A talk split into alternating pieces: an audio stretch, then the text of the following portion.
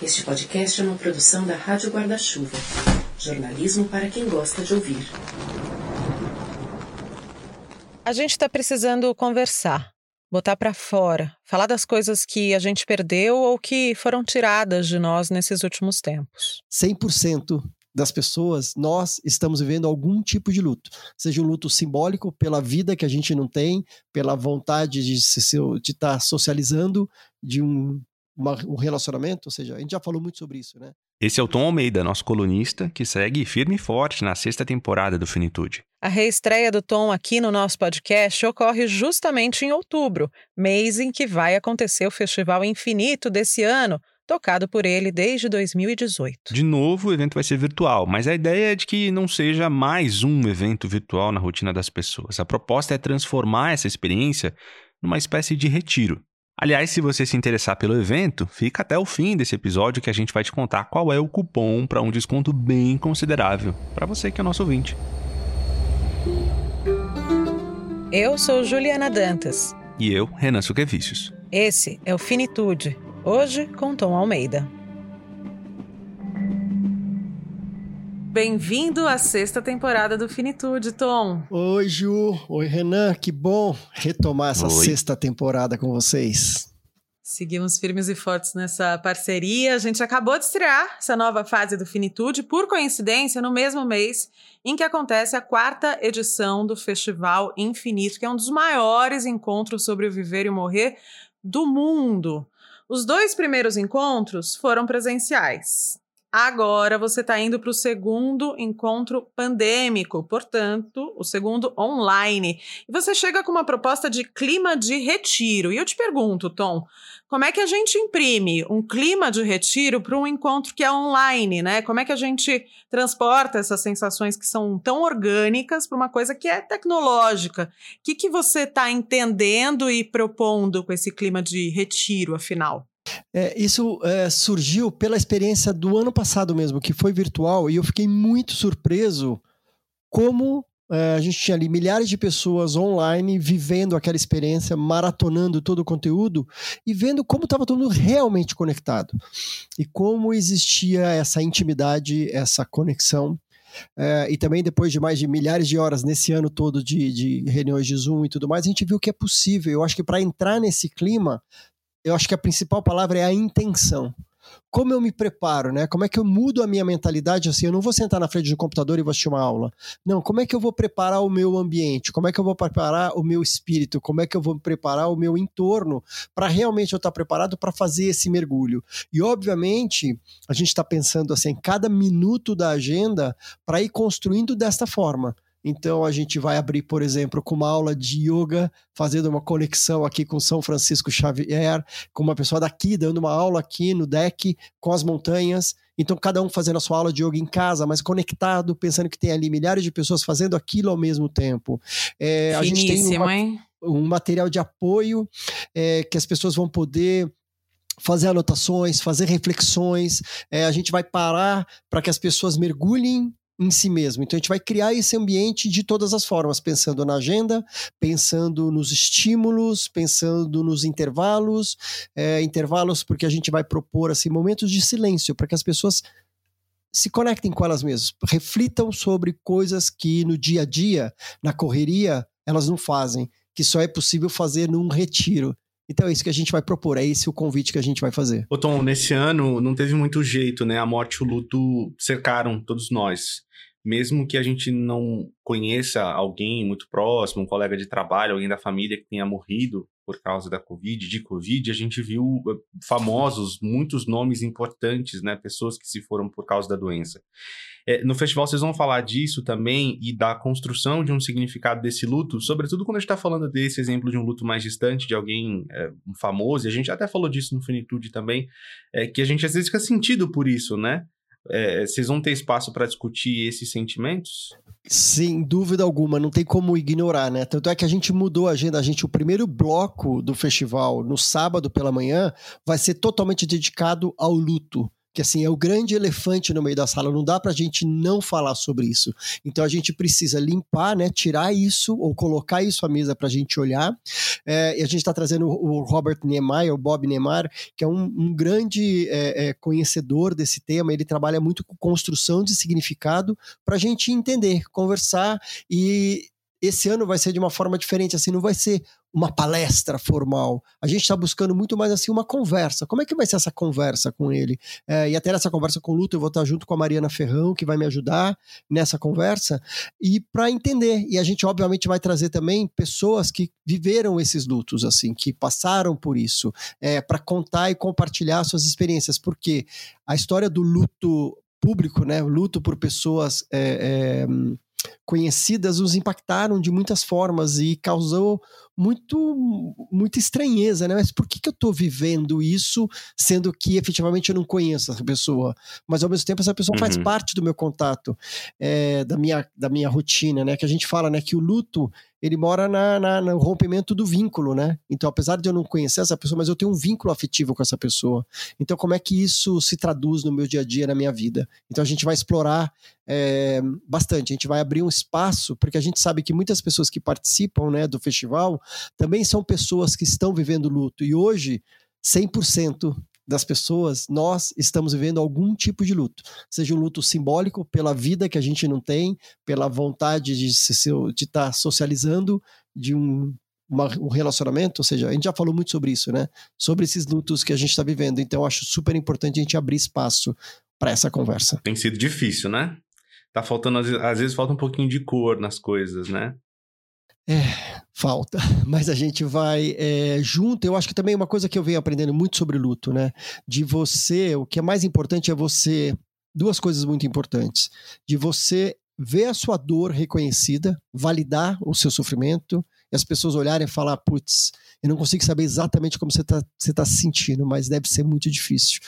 É, e a outra coisa é sentir pertencendo que você não está sofrendo sozinho, que você faz parte de uma comunidade, você faz parte de um grupo. Então, esse sentimento de pertencimento ele é uma chave muito importante para trazer mais cor é, nisso tudo que a gente está vivendo. Agora, Tom, é, eu acompanho o festival desde a segunda edição, né? Foi a última presencial, estou indo agora para a terceira, e eu vejo que algumas pessoas têm uma barreira para chegar ao festival, mas quem rompe essa primeira barreira não deixa de frequentar o festival, porque entende que é, não é exatamente sobre morte, é sobre vida, não é só sobre luto, é sobre amor, ou que o amor é, é o luto, né? É, se trans, o, o luto é o amor que se transforma, né? É, para quem nunca foi, como é que a gente explica um pouco desse clima? Como é que a gente explica que não é uma coisa mórbida? O que, que você traz de diferencial dessa edição e o que você traz aí de legado, de aprendizagem que vem te acompanhando desde a primeira edição?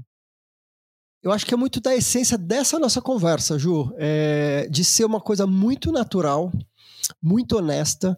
A gente não coloca nada para debaixo do tapete, mas a gente é muito cuidadoso, é muito humano para falar. Então acho que eu que estou à frente né, disso tudo e eu sou muito verdadeiro com o que está acontecendo ali. Então ali sempre vocês vão ver o meu nervosismo, a minha emoção, a minha brincadeira. Então eu vou lá inteiro de ser autêntico nessa conversa. É, e como as pessoas se sentem, ela fala, eu morro de medo de falar sobre esse assunto, ou eu tenho medo de olhar para esse sentimento. E de repente ela chega no lugar, ela fala: aqui tem espaço, aqui as pessoas me acolhem, aqui as pessoas não me julgam. Então eu acho que tem uma, uma receita aí do que a gente vem construindo com o infinito, não só no festival, mas com a nossa linguagem, de achar numa linguagem que ela é uma linguagem que convida, que acolhe, que é super humana é, e que as pessoas se sentem muito confortáveis. Então é ter uma resistência sempre. Eu não sei se eu dou conta.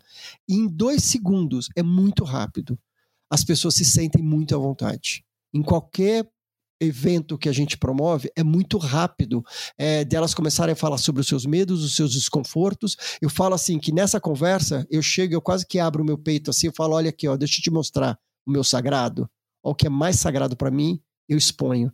E dela falar, eu também quero mostrar o meu. Normalmente eu não posso, eu não me sinto segura. Ela vai lá e abre o peito e mostra tudo que é sagrado. Então, a gente transita e a gente compartilha uma coisa tão forte, tão bonita, que fora hoje nesse mundo aí do que a gente está vivendo, é tão raro. Então é, é forte. E tem uma coisa meio inexplicável também. Eu acho que eu estou tentando explicar, mas acho que é só vivendo. Por isso que até esse ano que a gente está falando, o clima de Tem uma energia diferente, isso, né? é de, da experiência, de viver. É, tem, tem um inexplicável é, que essa conexão, essa intimidade e dessa preciosidade. Eu acho que a gente fala de uma coisa muito preciosa, muito preciosa. E daí as pessoas não querem largar mais. Era até isso que eu ia te falar, né? Porque é sempre bom a gente voltar às nossas origens, né? Porque assim como eu e o Renan aqui no Finitude, você também está nesse lugar e nesse movimento a partir de perdas pessoais, né? Então, não é que a gente está falando de um luto distante ou teórico, né? A gente tem os nossos próprios lutos. Eu da minha avó e do meu pai, o Renan das duas avós dele que morreram no intervalo de dois anos, você da sua mãe, do seu primo Du, do seu pai. Então também não é que a gente quer teorizar ou apontar, dar manuais, é, receitas de bolo. A gente passou por isso, a gente reconhece no outro o, o luto deles e reconhece a individualidade absoluta do luto de cada um para cada morte da própria vida, né? Exatamente, Ju, exatamente isso. Assim, inclusive agora, antes da gente gravar, eu estava revendo aí a minha primeira palestra, primeira fala pública, é, contando do processo que eu tive com o Du, que foi o primeiro festival. E eu lembro que assim, eu, eu me emocionei muito, eu estava tremendo, eu estava emocionado, eu estava cheio de dúvida, cheio de amor. E é por isso, então tá que eu vou trazer uma parte disso para esse festival, porque para honrar e lembrar, porque isso a gente tem que honrar. E eu acho que esse é o fio condutor do que é o festival, que é a curadoria das pessoas é, para as quais, as quais eu convido para participar. Então eu trago algumas pessoas, alguns especialistas no assunto, e daí eu vou compondo as as mesas, as palestras, as atividades com pessoas que não são especialistas. Elas são seres humanos com as suas dores, com as suas dúvidas e com seus medos e como que essas histórias se cruzam. Então essa é a parte mais difícil e ao mesmo tempo mais deliciosa que é essa costura. Peraí, eu trago esse especialista e quem é um outro contraponto que eu vou trazer? Como é que a gente vai construindo essa conversa? E também para levar, porque como o Infinito é um movimento que eu acredito que é um movimento de mudança da nossa da sociedade civil de comportamento, eu preciso trazer pessoas que levem essa conversa para outras esferas. A gente precisa ampliar, a gente precisa furar as bolhas, porque essa conversa ela é muito poderosa e ela é muito importante. Então aí que tem essa mágica também de trazer histórias reais e verdadeiras e não teóricas. Ô Tom, eu tava é, eu ia falar que eu tava fuçando no site, alguma coisa assim, mas não teve, não fucei site nenhum, não. Eu tive uma informação exclusiva de alguns temas que vão ser tratados no festival. Tem algumas coisas muito interessantes. Uma que chamou bastante atenção da gente aqui é o lance da compostagem humana, né? Que se destaca aí na programação.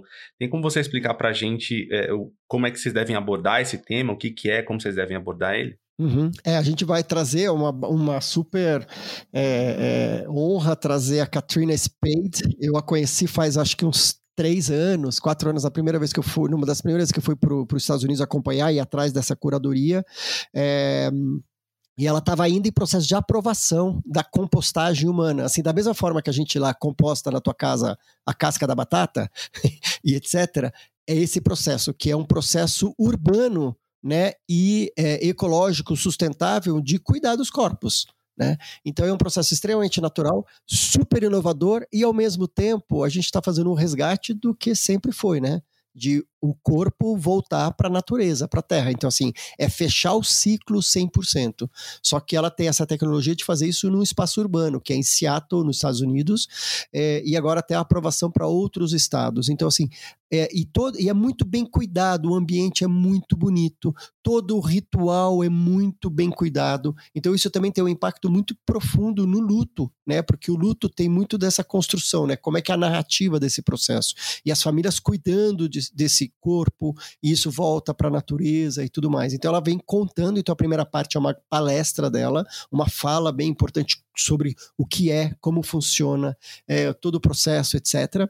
Depois a gente vai trazer uma roda de conversa com algumas pessoas para ter outra perspectiva, outras perspectivas. Então a gente vai falar sobre o que é possível aqui no Brasil, o que não é, quão longe a gente está de fazer isso aqui no Brasil.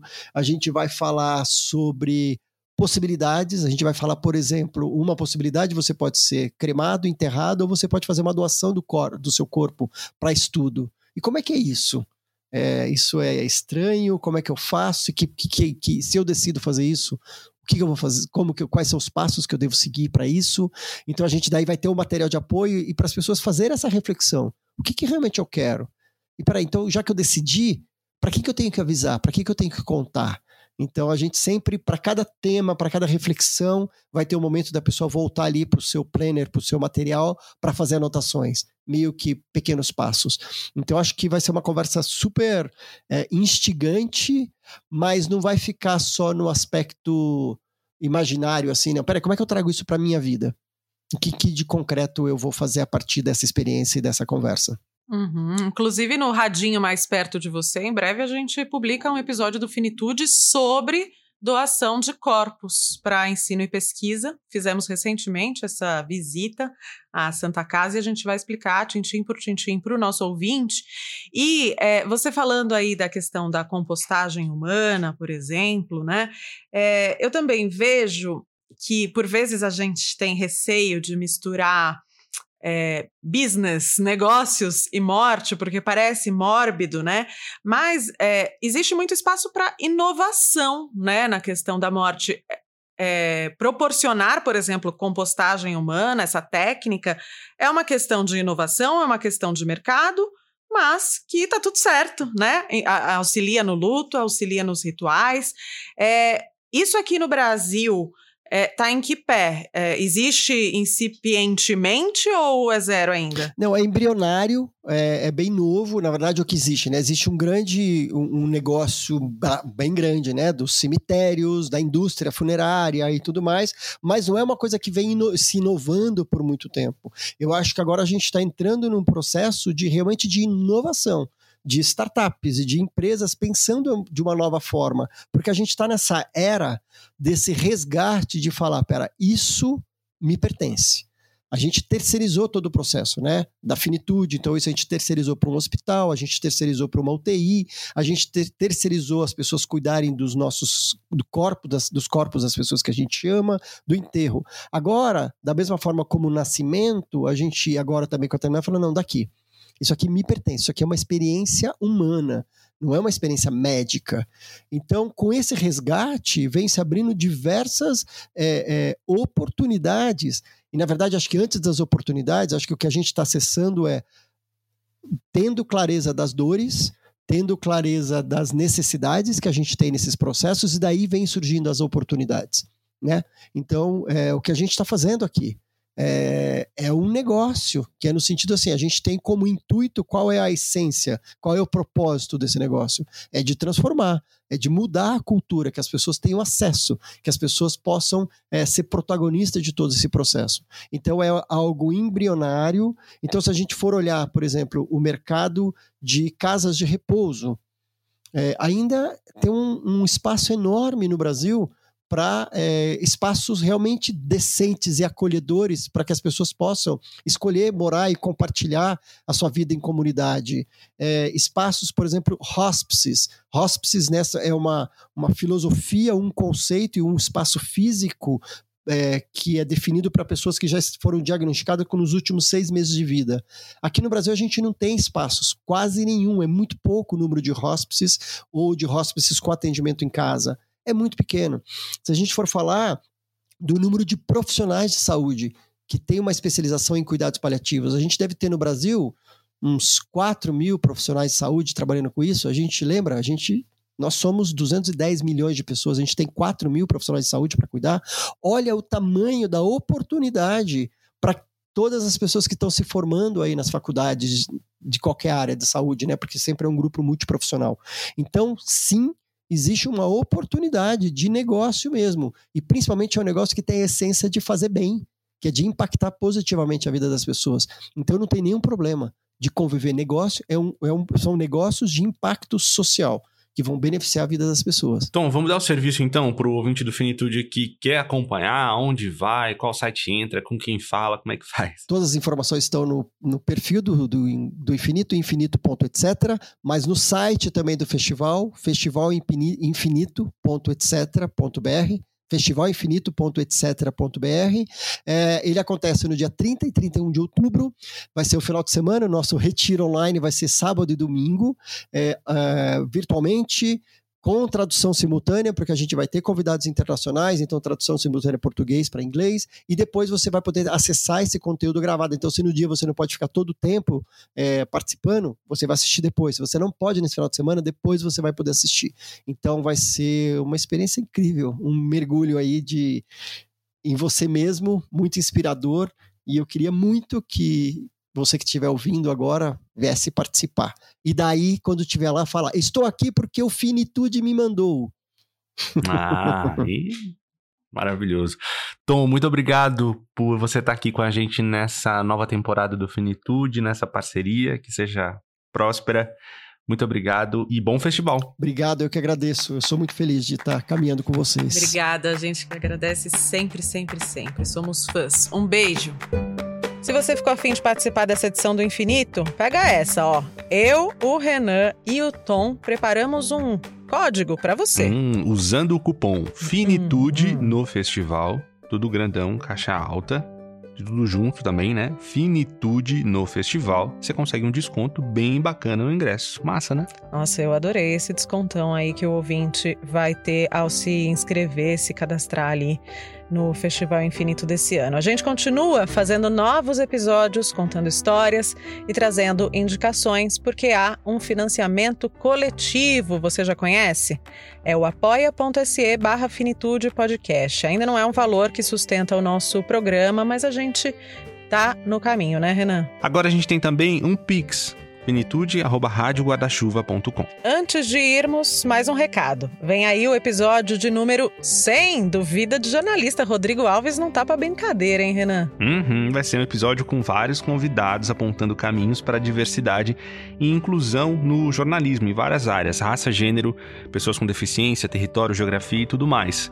Vai ao ar no dia 20 de outubro. Eu tô nesse episódio, hein? Sabia? Ai, eu falei que tava bom, já tô em dúvida. Quero muito ouvir. Dia 20 de outubro, então, né? Uhum. E aqui no Finitude, a gente está de volta na terça que vem com o um episódio de aniversário de três anos do Finitude. Beijo, Renan. Vai ter bolo, hein? Vai ter bolo. A gente espera você. Até lá.